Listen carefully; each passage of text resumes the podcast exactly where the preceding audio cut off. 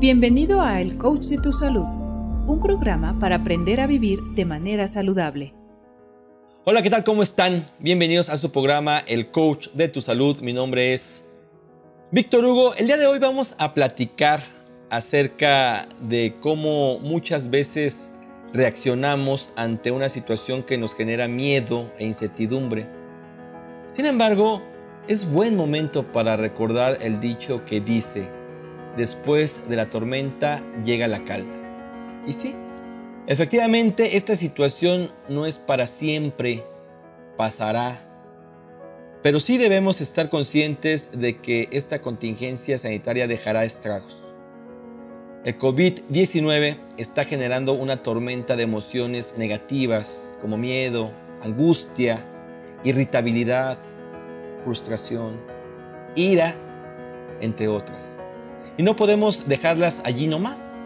Debemos de trabajar todos esos sentimientos que generó esta situación para regresar nuevamente a nuestra vida cotidiana con estabilidad emocional, listos para levantarnos más fuertes de la caída. Sabemos de sobra que nuestros estados emocionales son como una montaña rusa. Cuando estamos ocupados con nuestras actividades cotidianas, cuando nos levantábamos, desayunábamos y corriendo nos íbamos al trabajo, llamadas, atención al cliente, no te entiende tu jefe, tu compañero no te pela, medio comes, sales de la oficina, pasas al gym y regresas a casa. Ahora todo de pronto cambió. Estás en casa, algunos haciendo home office, otros preocupados porque cobrarán la mitad y no salen con sus gastos.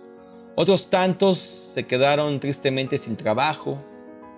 Imagínate cómo están las emociones. Seguramente desorientadas. Por eso decidimos hoy comentar de cómo debemos canalizar las emociones ante esta situación y no dejar que nos arrastren hasta perder la cordura como ya se ha mencionado en muchísimos medios, el COVID-19 es una enfermedad que se manifiesta por tos, fiebre y dificultad respiratoria y que afecta más si ya hay otras patologías previas y la consigna es evitar el contagio. Por ello, entre menos contacto tengamos con otras personas es mejor. Por ello, la implantación de la cuarentena.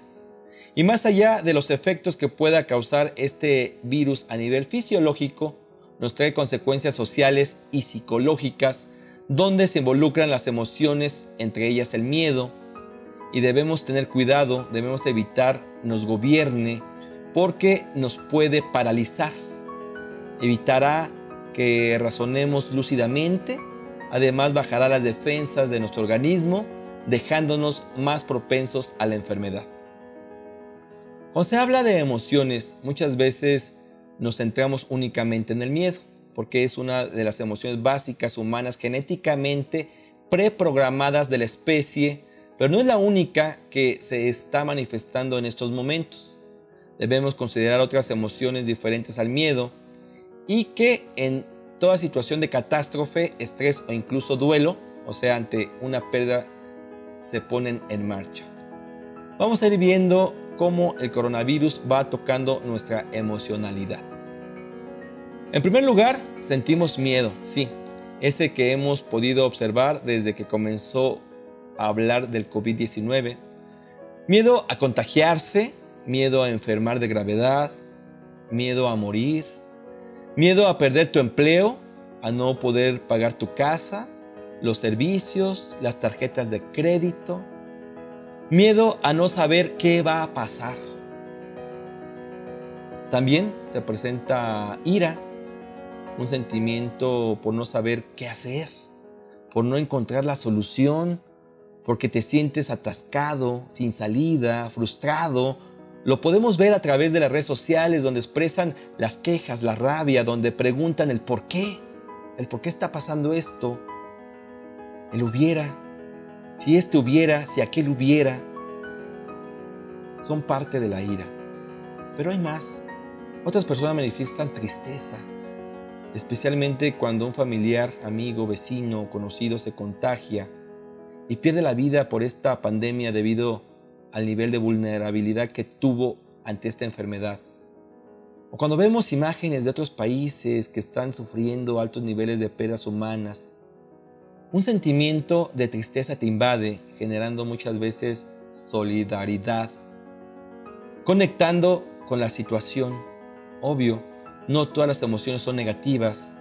También las situaciones catastróficas sacan lo mejor de las personas, como es el caso de la solidaridad, especialmente con los profesionales del cuidado de la salud, que valientemente atienden y tratan a los afectados despertando un sentimiento de deseo, un deseo que te motiva a trabajar todos juntos para lograr evitar la propagación.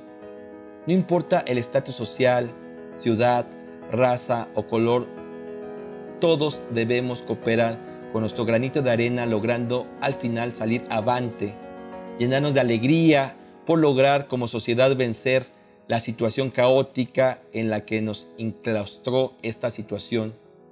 Más unidos, más fuertes, logrando empatizar con todos los que se encuentran a nuestro alrededor. Este sería el estado ideal para cuando todo haya pasado. Y para lograrlo, para lograrlo necesitamos ahora gestionar de forma adecuada lo que estamos sintiendo. Llevemos, llevemos a cabo los siguientes consejos. Primero, asumir la realidad por la cual se está pasando. La realidad lamentablemente es la que es y ahora es necesario aceptar que permanecer en casa es lo más correcto, es imprescindible.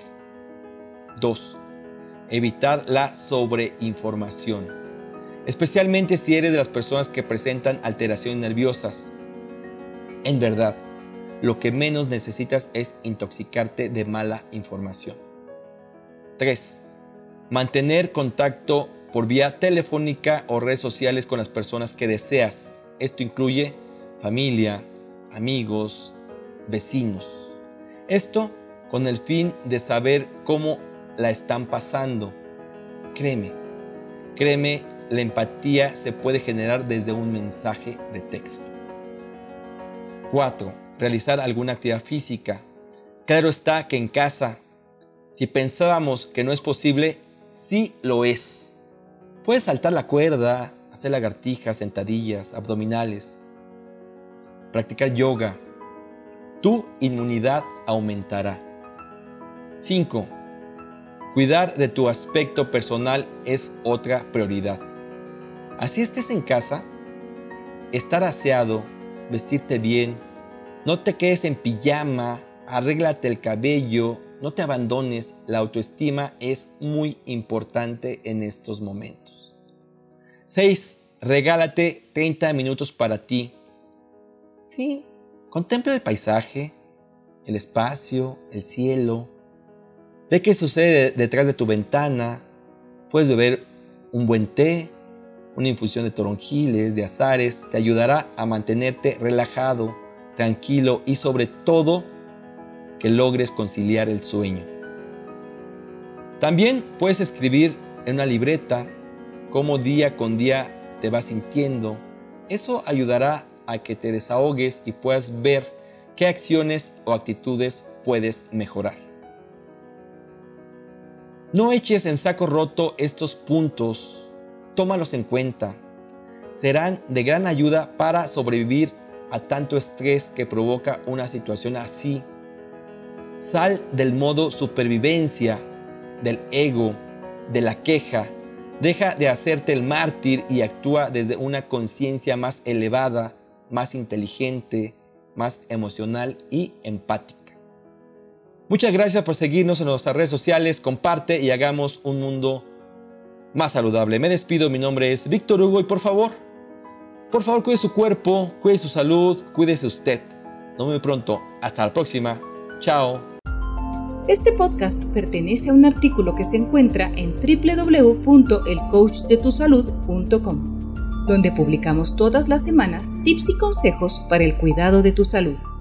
Muchas gracias por escuchar a El Coach de tu Salud.